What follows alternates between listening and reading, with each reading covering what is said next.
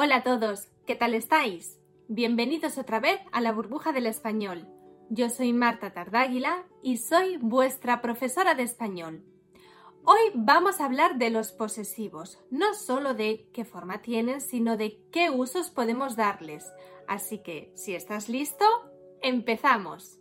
Antes de empezar, vamos a repasar un poquito esto de los posesivos, porque ya en otro vídeo anterior estuvimos hablando de ellos.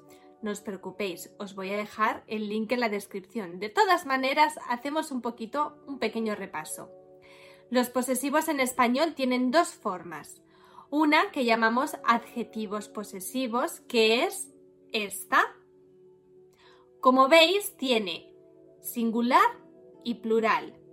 Femenino solamente en nuestra, vuestra, nuestras y vuestras. La otra forma es la que llamamos pronombre y es esta de aquí.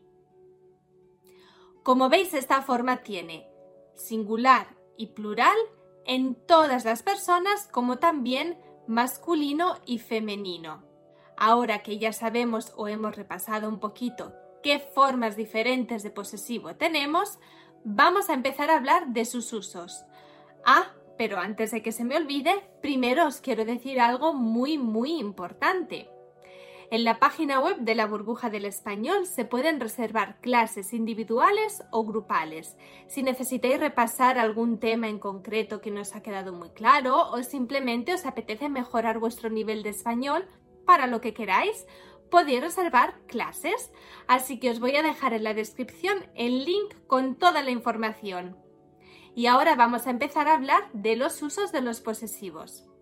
Los posesivos, tanto forma adjetivo como forma pronombre, se usan para expresar posesión o también otro tipo de relaciones, como por ejemplo de familia, de autoría, de origen.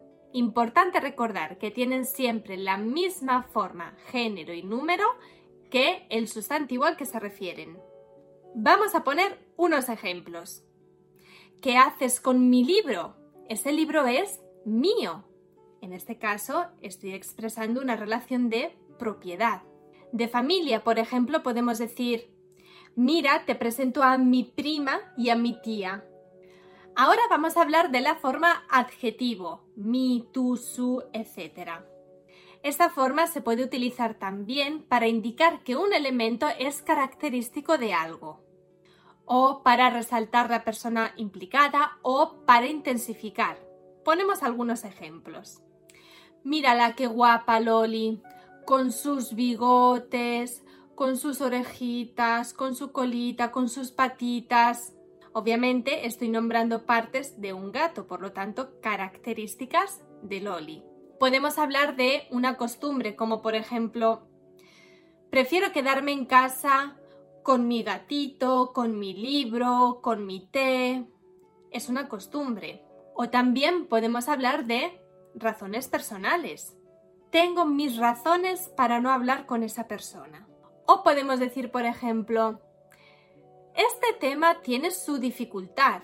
Es bastante difícil. Y ahora vamos a hablar de la forma pronombre, pero con el artículo neutro lo, es decir, lo mío, lo tuyo, lo suyo, que podemos utilizar para referirnos a un conjunto de cosas, situaciones o sentimientos que no hace falta especificar porque el hablante ya conoce, ya sabemos de lo que estamos hablando. Por ejemplo, podemos decir, ¿dónde está lo mío? Eso significa que ya sabemos a qué me refiero pues algo que he perdido que no tengo que especificar porque tú y yo sabemos lo que es. O podemos decir, lo vuestro es incomprensible. Me refiero a una situación o a alguna acción que ya conocemos. También se utiliza para indicar esfuerzo o sufrimiento. Bueno, esa mujer durante su vida ha pasado lo suyo, es decir, mucho esfuerzo o muchas dificultades para indicar interés o capacidad. Lo mío es dar clases de español, es a lo que me dedico, lo que se me da bien, o está claro que las matemáticas no son lo tuyo, es decir, no tienes, digamos, buenas capacidades para ello. También podemos usar este tipo de adjetivos, la forma pronombre, con algunas expresiones cariñosas para expresar afecto o cariño. Por ejemplo, las madres nos dicen hijo mío, hija mía, aunque es algo que no solo dicen las madres, se puede decir también entre amigos. Estos pronombres, estas formas de posesivo pronombre, también se utilizan en algunas expresiones. Por ejemplo, para expresar que alguien hace su voluntad, solemos usar esta expresión, salirse con la suya. Loli ha visto las galletas, sabe que no debe comérselas, pero cuando yo estaba distraída, ha ido y se las ha comido. Se ha salido con la suya. O para decir que nos ocupamos de nuestros propios asuntos, nos concentramos en lo nuestro, decimos tú a lo tuyo y yo a lo mío. Venga, no me hables, no te entretengas, tú a lo tuyo. También podemos expresar que hemos encontrado la oportunidad que estábamos esperando con esta expresión. Esta es la mía. O venga, no dejes perder esta oportunidad, es la tuya. Cuando queremos decir de una persona que es muy testaruda o muy especial, muy particular, podemos decir, esta chica es muy suya.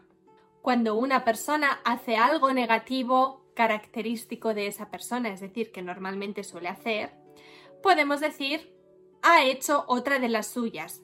Por ejemplo, yo se lo digo siempre a Loli. Loli siempre hace de las suyas y hoy ha hecho otra de las suyas. Y por último, si queremos decir que alguien tiene un comportamiento algo egoísta, podemos decir que va a lo suyo. Esa chica de verdad siempre va a lo suyo. Es algo egoísta. Bueno, habéis visto de cuántas maneras podemos usar los posesivos, tanto la forma adjetivo como la forma pronombre. Esto es todo por hoy. Os voy a dejar en la descripción del vídeo el link para que vayáis a ver si os apetece la clase en la que hablábamos de los posesivos y explicábamos muy bien su forma. Así que nada, antes de irnos, eso sí, te voy a decir que en la página web de la burbuja del español también puedes reservar tu examen de español certificación oficial CL y nosotros además te podemos ayudar incluso a prepararlo. Para toda la información, todo lo que necesites, te voy a dejar en la descripción un montón de links, todos muy importantes y muy interesantes. Y nos vemos en la próxima clase de la burbuja del español. Hasta pronto.